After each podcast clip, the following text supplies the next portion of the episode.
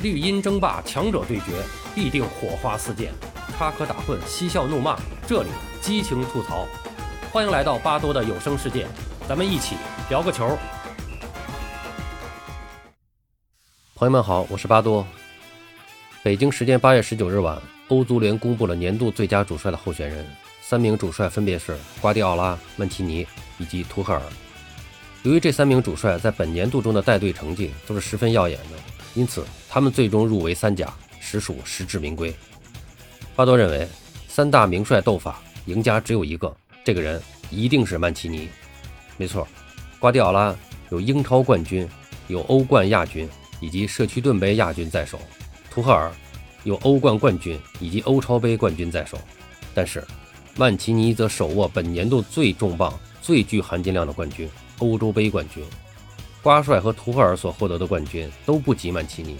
毕竟，一座欧洲杯冠军是仅次于世界杯般的存在，它的价值太大了，这使得曼奇尼领先于一众主帅。曼奇尼获得的成绩堪称神奇，在他的带领下，意大利队实现了飞速的进步。2018年，在世界杯预选赛上，意大利队在文图拉的带领下，竟然60年来首次无缘世界杯正赛，这令意大利队背上了耻辱的记录。而意大利的球员也被认为是队史最差。当曼奇尼顶替文图拉成为意大利的主帅后，意大利队强势崛起，他们在各项赛事中都取得了不错的成绩。在欧预赛上，意大利队全胜晋级正赛；在欧国联比赛中，意大利队打进了四强；在欧洲杯赛场上，意大利队夺冠了。曼奇尼治下的意大利队在本届赛事中展现出的锐意进取的足球风格和超级团结的精神气质，是他们成功的重要因素。虽然大赛史上首次出现连续点球过关的捧冠，但意大利队的奖杯仍然是无可挑剔。意大利的冠军不只是足球层面的锋王，也是一帮男人关爱互助的冠军。没有哪支球队能像这一届的意大利队这么团结并饱含人情味儿。曼奇尼和维亚利两位桑普多利亚老友的故事无需多言。1991年的意甲冠军，1992年温布利加时赛0比1不敌巴萨汉时冠军杯。那也是桑普多利亚队史唯一一次杀入欧冠决赛。曼奇尼和维亚利多年在一起战斗，而维亚利三年前患上癌症，入院治疗数月后有所好转。曼奇尼将其纳入国家队领导层，名义上是欧洲杯的意大利代表团负责人，既给老朋友提供工作岗位，更是向国家队，特别是新人们传递一种温情的信号。在这支球队中，我们讲感情，都是一家人，任何破坏家庭氛围的，都没资格留下来。欧洲杯小组赛三场，意大利队二十六人就有二十五人登台亮相。曼奇尼用自己和维亚利的故事感化新一代的国脚，替补门将西古里也发挥着重要的作用。每场赛前都给队友讲解对手的特点以及他研究后的心得，被誉为替补席领袖。维亚利在本届赛事还留下了一个非常有趣的迷信细节：第二场比赛前，球队的大巴在开往机场时把他漏掉了。当他们发现维亚利还没有上车的时候，折返回来，再去街上，在训练营门口苦苦等待维亚利。当维亚利一上车的时候，所有人都是一通大笑。然后每场比赛之前，意大利队都会这么玩一下：大巴车先开出一段，再回来接维亚利，就让他等一会儿。全队都觉得这样能带来好运。果不其然，他们一直大笑到了最后。在曼奇尼的教练组里边，不算维亚利，还有五个助手，在球员时代都曾经效力过桑普多利亚。第一助教埃瓦尼。这也是一代意大利名将，还有技术助理隆巴多和萨尔萨诺，还有两个门将教练巴塔拉和努恰里，前者是一九九二年欧冠决赛时的替补门将。这里插个题外话，刚才提到的隆巴多，也是桑普辉煌时期的著名球星，也是当时的意大利的国脚，也正是巴多名字的由来。巴多上学时正是九十年代初期，在学校踢球的时候，巴多的位置正和当时桑普多利亚的隆巴多位置相同。由于我的名字里面也有个龙。所以就被同学们起了个外号，叫龙巴多。时间长了，大家都这么叫开了，干脆就把龙字去掉了，直接就叫巴多了。以至于直到我毕业时，很多其他班的同学只知道我的外号是巴多，并不知道我的真实姓名，还特意找我来问我的名字。后来我就一直用巴多这个名字作为网名和笔名了。咱们说回正题哈，有人说正是这所谓的桑普外衣，让他们拥有了当年桑普多利亚的神奇。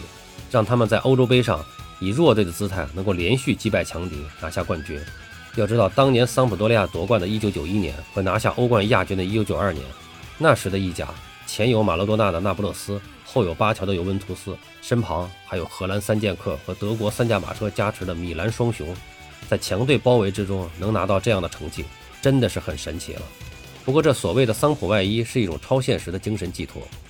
归根结底还是得靠实力。曼奇尼的足球真的是惊艳了全世界，第一次用技术流的攻势足球带意大利队走上了巅峰。当然了，意大利也不全是靠进攻，后两场的防守韧劲儿、后场球员的个体能力都成了胜负手，但不改变这一届意大利队整体风格和外界观感。一个近乎平民化、缺乏顶尖巨星的集合，会把技术流坚持得这么彻底、这么耐心，无论比分领先和落后，都始终如一地保持自己的打法。曼奇尼的意大利国家队颠覆了意大利足球的传统，给亚平宁足球人上了深刻的一课，一场头脑风暴就此展开。曼奇尼的执教生涯经历过不少困难，但无论是在国米还是在曼城，他都有奖杯作为成功的见证。到了2018年5月，意大利国家队跌入最低谷，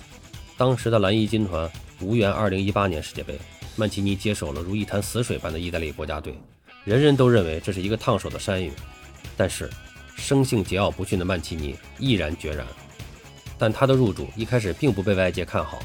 但是他却悄悄地开始了全方位的改造，就连风格都发生了变化。随后在他的带领下，意大利队从无缘世界杯正赛再到欧洲杯夺冠，他们只用了三年时间。在这期间里，曼奇尼率队豪取三十四场不败的佳绩，并这支意大利队打破了队史纪录，距离巴西队以及西班牙队所保持的三十五场不败纪录只剩下一场了。